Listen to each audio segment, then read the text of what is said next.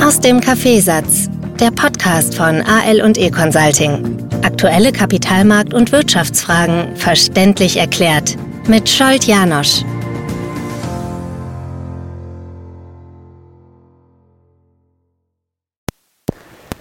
Bei mir hat es regelmäßig die Sicherungen raus. Wenn ich mich mit jemandem unterhalte und so auch in diesem Fall äh, mit einem Podcasthörer, der sich gemeldet hat und äh, gerne eine Produkt- bzw. eine äh, Portfolioanalyse gehabt hätte. Äh, wir haben die Daten erfasst und haben das analysiert und dann kam es natürlich dazu, dass wir das besprochen haben. Und äh, da kam es dann eben zu, dieser, zu diesem Gefühl, weil die Situation habe ich ja ganz gut im Griff. Aber wenn ich denn die Frage stelle, warum jemand bestimmte Bauteile oder bestimmte Teile des Portfolios hat oder auch nicht, und dann kommt die Aussage, dass entweder, weil jemand das gesagt hat, automatisch das als richtig und einzig richtig zugeordnet wird, das Gegenteilige passiert auch immer wieder, wenn ich äh, mit jemandem über Themen mich unterhalte und es geht nicht darum, was wir bereden, sondern wer denn das gesagt hat. Wo auch dann manchmal sehr richtige Dinge allein schon deswegen falsch zugeordnet werden oder als falsch kategorisiert werden, nur weil das eine bestimmte Person gesagt hat. Also diese, diese vorgefasste Meinung, sowohl positiv wie auch negativ, ähm, ja, da, da bin ich also regelmäßig knapp dabei, äh, dass ich irgendwie so ausklinge, weil es gibt genügend Fakten, es gibt genügend ähm, normale Rahmenbedingungen, losgelöst von irgendwelchen Personen.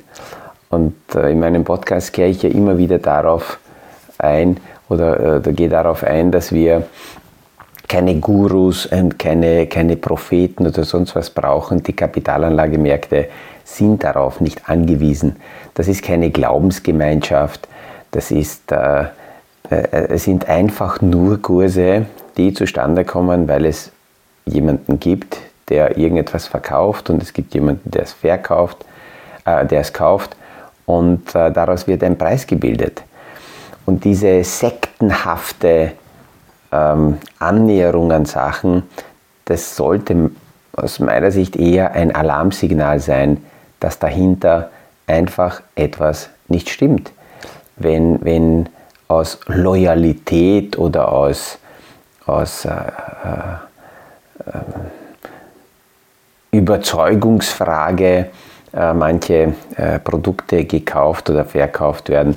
Im Moment haben wir hier leichte Tendenzen wieder mal in der Kryptowelt. Die Kryptoszenerie ist überhaupt auf eine bestimmte Geisteshaltung aufgebaut und dort geht es sehr oft nicht um rein nur um die Fakten, sondern es mischt sich immer wieder so eine Verschwörungstheorie-Seite mit dazu, beziehungsweise so eine, so eine ideologische Glaubensfrage dazu. Damit, damit, damit kann ich nicht. Und ähm, ja, das ist also eben bei dieser Produkt- und Portfolioanalyse aufgetaucht. Wenn wir die nackten, anschauen, dann, nackten Fakten anschauen, dann äh, muss natürlich oder sollte das, dieses Portfolio umgebaut werden.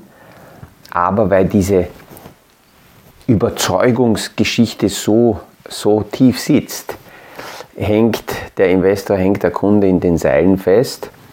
Und allein aber die Tatsache, dass das Portfolio bei uns gelandet ist, zeigt es ja, dass dieser Kontakt nicht besonders äh, intensiv und nicht besonders ideal ist, weil sonst wäre dieser Anleger nicht darauf angewiesen, ähm, neutrale andere Meinungen äh, sich einzuholen. Also ich kann mir vorstellen, dass äh, ja, jeder sowas schon mal erlebt hat, aber das hat äh, jetzt am Wochenende wieder mal gezeigt und ich, ich wollte das deswegen zur Sprache bringen. Das, das in vielen, vielen Gesprächen, jetzt am Jahresende kommt es ja wieder dazu, Familien treffen sich und da ist es ganz gut, einfach mal vorsichtig zu sein, wenn jemand da großartig daherredet, sich nur die Frage zu stellen, okay, was sagt die Person jetzt und warum wird das jetzt einfach so als einzig richtig hingenommen? Äh, oder warum wird jemand extrem kritisiert? Jetzt vor ein paar Tagen habe ich auch wieder mal gehört, na stell dir vor, oder, oder ähm, äh, dass jemand rückwirkend erzählt hat, da ist ein Bekannter in, in einer bestimmten Kleidung dahergekommen und was denkt sich die Person, so, so gekleidet daherzukommen? Äh, naja, die, die Person wird sich schon was denkt, dabei gedacht haben, außer damit sich die Person so wohlfühlt, dann ist das okay. Aber immer dieses äh, Anmaßende, äh, selber sagen zu können, was einzig richtig oder äh, äh, falsch ist. Aber kehren wir zu den Kapitalanlagemärkten zurück. November wird jetzt ausgewertet und nach allen Daten vorwärts, rückwärts zeigt sich, dass die Marktentwicklungen im November überragend waren. Auch die Anleihen haben, obwohl sie zwei Jahre lang sehr blutige Spuren in den Portfolios hinterlassen haben, wenn die Werte mal so tief sind, auch von diesem tiefen Niveau eine Wertsteigerung zu erreichen, ist natürlich dann meist leichter, wenn eine Anlage in Investition um, sagen wir, minus 50 Prozent gefallen ist, dann müssen von diesem Niveau minus 50 Prozent plus 100 Prozent Steigerung kommen, damit man wieder bei Null ist. Und die Anleihen haben ja vorher sehr stark geblutet. Also von diesem tiefen Niveau, äh, dass es da sensationelle Steigerungen gibt, wenn sich das halbwegs wieder normalisiert, ist auch logisch. Die Schlagzeile war, die amerikanischen Anleihen haben das beste Monat seit den 80er Jahren hingelegt mit 12% Kursanstieg alleine in einem Monat. Hört sich natürlich sensationell an. Wichtig ist nur, dass man sich das anschaut, von welchem Niveau aus ist das passiert. Und äh, letzte Woche habe ich eine Auswertung in die Hand bekommen, äh, wo man sieht, dass zum Beispiel amerikanische, 20-jährige amerikanische Anleihen von der Spitze, das war Ende 2020, Jänner 2021, ähm, also jetzt zwei Jahre, äh, gut zwei Jahre ist es her, oder mehr, drei Jahre mittlerweile, von der Spitze sind diese amerikanischen Anleihen um minus 40 Prozent gefallen. Das heißt, sie stehen bei 60. Von diesem Wert 10 Prozent Anstieg sind grob 6, 7 Prozent dazu. Das heißt, die sind jetzt bei statt 60 bei 67. Es wird aufgejubelt, juhu, stärkster Anstieg seit den 80er Jahren. Aber wenn jemand vor äh, gut zwei Jahren diese oder zweieinhalb Jahren diese Anleihe gekauft hat, dann ist die immer noch deutlich unter Wasser bei grob minus 30 Prozent. Und diese Rechnung ist deswegen wichtig, weil wenn Positionen im Portfolio sind, die sehr stark gefallen sind, muss ich mir zuerst einmal die Frage stellen, akzeptiere ich oder glaube ich überhaupt, dass diese Position langfristig lebensfähig ist? Und wenn ja, Glaube ich, dass sich diese Position erholen wird? Und wenn ja, dann muss ich natürlich auf den tieferen Niveaus dazu kaufen, weil sonst schaue ich mir die Null, die schwarze Null, die grüne Null von unten an und hoffe, dass ich endlich dorthin komme. Wenn ich dann dort bin, bin ich möglicherweise psychologisch so zerrieben, dass ich dann bei Null ähm, alles rausschmeiße. Hätte ich aber laufend hineingekauft, dann würden die Werte, die ich tief gekauft habe, natürlich diesen vollen, vollen Anstieg mitmachen. Erstens kommt die Null näher und zweitens, äh, warum kommt die Null näher? Naja, weil mein durchschnittlicher Einkaufspreis durch die Nachkäufe nach unten gesunken ist und ich mache die Steigerungen von unten mit und es fühlt sich rein psychologisch schon mal besser an. Deswegen sind für solche Nachkäufe im Idealfall regelmäßige monatliche Nachkäufe die vernünftigste Variante, weil klarerweise wäre es am besten, am tiefsten Punkt zu kaufen. Aber diesen tiefsten Punkt zu erwischen ist ganz, ganz schwierig. Vor allem muss man sich immer wieder bewusst machen, dass am tiefsten Punkt die ganze Stimmung am negativsten ist. Und in dieser Phase, wenn es am negativsten ist, sich gegen die Masse zu wenden, ist ganz schwierig. Vor allem wissen wir nicht, wann ist die Stimmung am negativsten, weil je nachdem in welchen Kreisen man sich bewegt, ist die Stimmung bald einmal trüb. Und es gibt immer wieder Situationen, wo, wo, wo die, die, die, das allgemeine Umfeld negativ ist. Aber ist das schon die negativste Variante? Ist das schon eine Trendwende? Und äh, diese Trendwende zu erwischen ist ganz schwierig. Man muss sich überlegen, es sind Trends, die laufen deutlich länger als sogenannte Trendwendepunkte. Das heißt, wenn man ganz hoch oben oder ganz tief unten aussteigen will, also ganz hoch oben einsteigen, ganz, äh, ganz hoch oben aussteigen, ganz tief unten einsteigen, dann sind solche Phasen viel, viel seltener, solche Augenblicke sind viel seltener als sich bewegende Trends. Die Trends können seitwärts gehen, also es tut sich gar nichts, die können steigen, die können fallen. Und diese Perioden, wo Trends in Bewegung sind, sind deutlich länger als diese kurzen Zeitfenster, wenn sich Trends drehen. Und deswegen ist es so schwierig äh, zu erwischen, wenn man rückwirkend weiß, wo wir waren. Aber in der aktuellen Situation kann man es noch nicht sagen, ob es denn nicht noch schwärzer wird, ob es noch nicht noch negativer wird. Aber es sind ja nicht nur die Anleihen äh, stark gestiegen. Und das ist überwiegend in Amerika, weil die europäischen Anleihen, wenn wir hier die 20-, 25-jährigen ähm, Staatsanleihen anschauen in Europa, dann sind die von der Spitze um mehr als 50 Prozent gefallen. Das heißt auch hier 10, 12 Prozent Anstieg, ist gerade 5, 6 Prozent von diesem tiefen Niveau. Ähm, also stehen die dann nicht bei 50, sondern stehen bei 57. Das ist aber immer noch weit, weit weg von der Einstiegsebene. Parallel mit den Anleihen sind auch die Aktien sehr, sehr stark gestiegen.